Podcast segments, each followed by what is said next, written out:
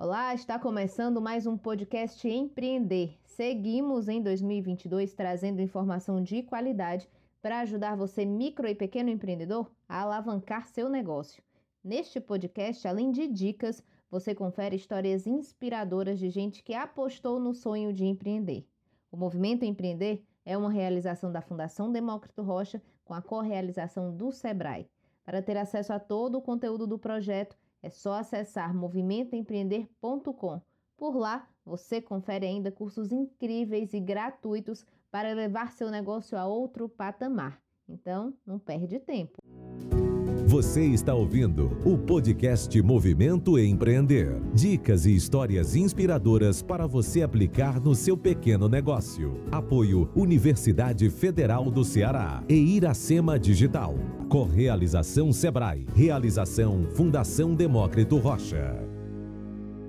O prazer feminino por séculos esteve sob a obscuridade do tabu. Não à toa, falar sobre o assunto sempre foi difícil para nós mulheres. A sexualidade feminina sempre foi tão inexplorada que até bem pouco tempo atrás o orgasmo feminino ainda era desconhecido.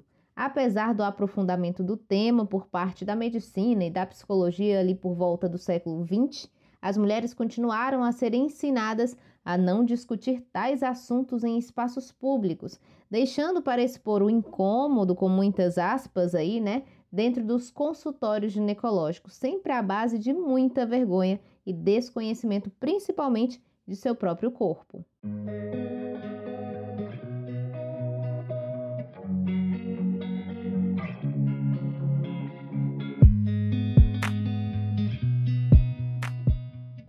Para a psicóloga especialista em educação sexual, Zenilce Bruno, é muito mais difícil para as mulheres falar sobre sua sexualidade principalmente num contexto social machista, onde quem predomina é o prazer masculino.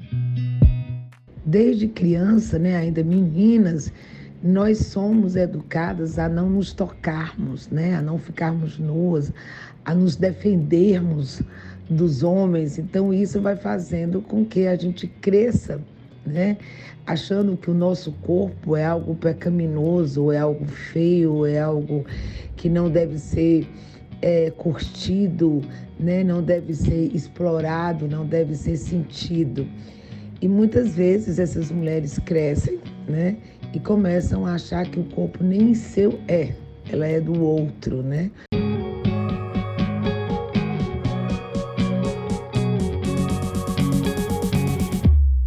Não à toa também, durante muito tempo, lojas voltadas para este segmento estiveram à margem do mercado, escondidas Adentrar estes espaços era como se estivesse fazendo algo errado. Mas como o mundo não gira, ele capota, as mulheres foram conquistando seu espaço também nesta área, abrindo caminho, apesar de ainda ser um tabu, para sentirem o que quiserem quando o assunto é a sua sexualidade.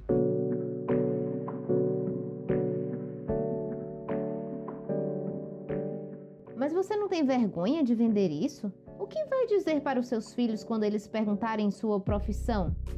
Perguntas como estas fizeram parte da trajetória da empreendedora Vanessa Pessoa desde que decidiu apostar na venda de produtos eróticos como negócio.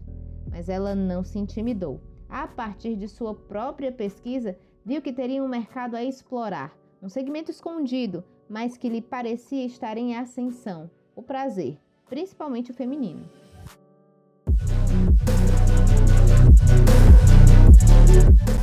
Vanessa era mais uma empreendedora na Terra do Sol. Na época, tinha uma locadora de DVD. Até que um dia chegou ao seu conhecimento uma tal de bolinha explosiva, na época uma grande novidade, que despertou sua curiosidade. Tanto que logo foi atrás de fornecedores para comprar o tal produto. Começou oferecendo a novidade também para as clientes da sua locadora. Quando percebeu a boa receptividade, colocou os produtinhos numa bolsa e ó, saiu pelas casas das amigas, lojas de shopping e de rua oferecendo sua mercadoria, além, claro, das clientes da locadora que também adoraram a novidade.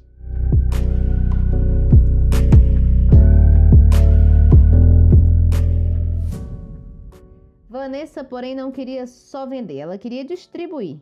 Mas em Fortaleza, essa demanda por distribuidoras já vinha sendo suprida por uma colega. Ela não se deu por vencida e em uma de suas pesquisas descobriu que existia essa lacuna lá na cidade do Recife e decidiu apostar no segmento por lá.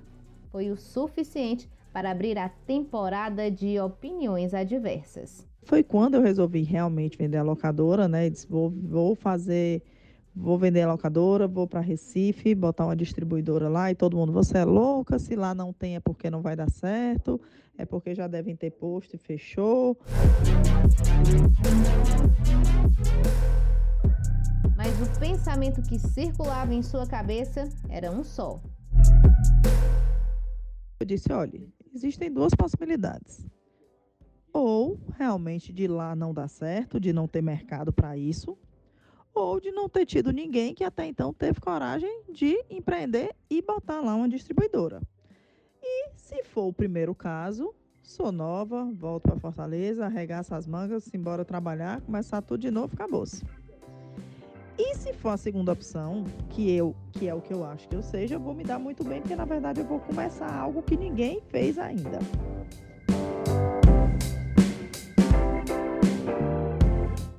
Muitas discussões em família depois, todos com medo da ideia de fechar um negócio já estabelecido aqui para investir em outro totalmente diferente lá, Vanessa resolveu fazer uma nova pesquisa. E o estudo de mercado foi o seguinte: Vanessa comprou uma grande quantidade de mercadorias, botou dentro da mala do carro e foi-se embora para Recife. E aí o meu estudo de mercado, Mila, foi o seguinte: eu comprei uma grande quantidade de mercadoria, botei na mala do carro e vim embora para Recife. Chegando em Recife, eu comecei a rodar nas lojas, tanto nas lojas de sex shopping como lojas de lingeries também para oferecer os produtos, para que as lojas de lingerie começassem a vender também os produtos. E aí eu dizia que tinha uma distribuidora aqui em Recife, mas eu não tinha nada ainda.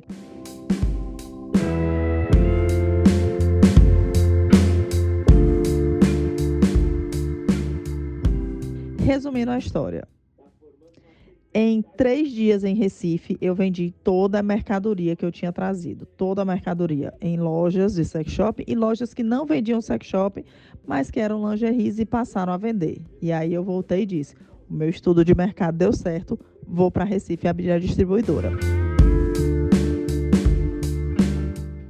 Para vender a mercadoria na cidade e se tornar conhecida, ela pensou numa nova saída. Enchi minha casa de mercadoria e eu anunciava no jornal, comecei a anunciar em jornal, na época jornal impresso, né? Ainda tinha muita gente que lia, comprava jornal impresso, então eu comecei a anunciar no jornal impresso a distribuição para revendedores e para lojistas. E aí deu super certo. Vanessa chegou em Recife em janeiro de 2011. Em junho, ela já dava início oficialmente a Doce Pimenta, com uma clientela já estabelecida graças à estratégia de anúncio no jornal e suas andanças com a maletinha. Trabalhou alguns anos o atacado até que decidiu investir no varejo. Em 2015, abriu uma nova loja, desta vez apostando no segmento aqui em Fortaleza. E no ano passado, o Recife ganhou mais uma filial, pegando carona no forte crescimento do mercado de sexual wellness, ou bem-estar sexual, um mercado extremamente novo que vem em ascensão. De acordo com a Associação Brasileira de Empresas do Mercado Erótico, a ABM, 2020 foi o grande ano do setor, que apresentou uma alta de 12% nas vendas, faturando 2 bilhões aqui no Brasil. Em meio à pandemia, a procura por produtos de sexualidade feminina aumentou expressivamente por aqui. De acordo com o um levantamento feito pelo portal Mercado Erótico, entre março e agosto de 2020 foram vendidos mais de um milhão de vibradores, um volume 50% maior se comparado ao mesmo período do ano anterior. E a estimativa é crescer ainda mais, não só no Brasil.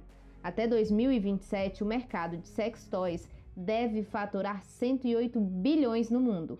Crescimento que também foi sentido no negócio da Vanessa, que na pandemia precisou se readaptar e pensar novas formas de chegar a seu público.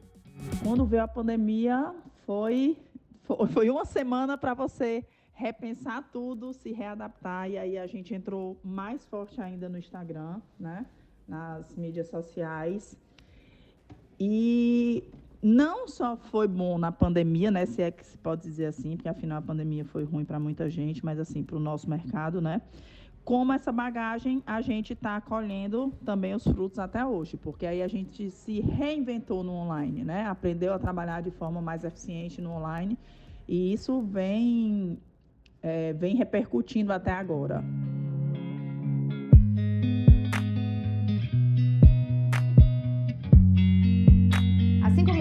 Gente que passou a enxergar o setor com outros olhos, Vanessa vem apostando num diferencial para desmistificar seu negócio, procurando mostrar que o prazer pode e deve ser visto.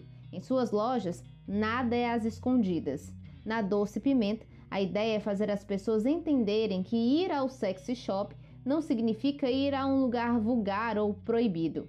Vanessa conta ainda que, quando tomou a decisão de largar um negócio já estabelecido e investir exclusivamente na sua nova ideia, ela foi chamada de maluca.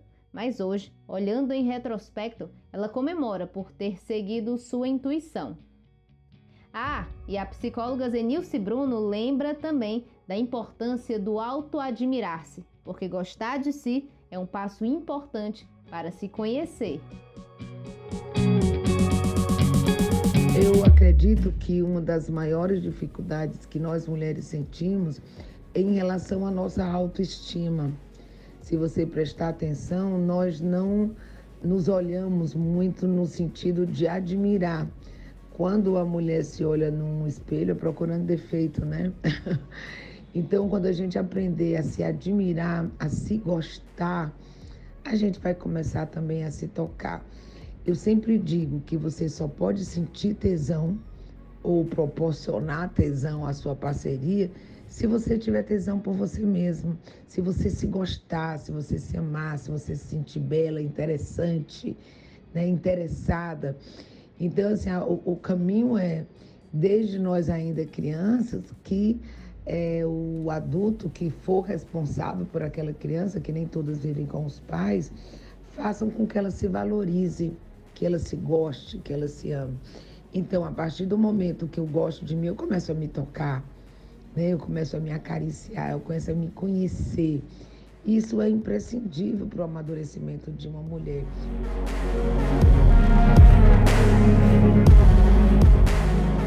Chegamos ao final de mais um podcast. Lembrando que o Movimento Empreender tem muito mais conteúdo para você. Acesse movimentoempreender.com e nos acompanhe. Thank you.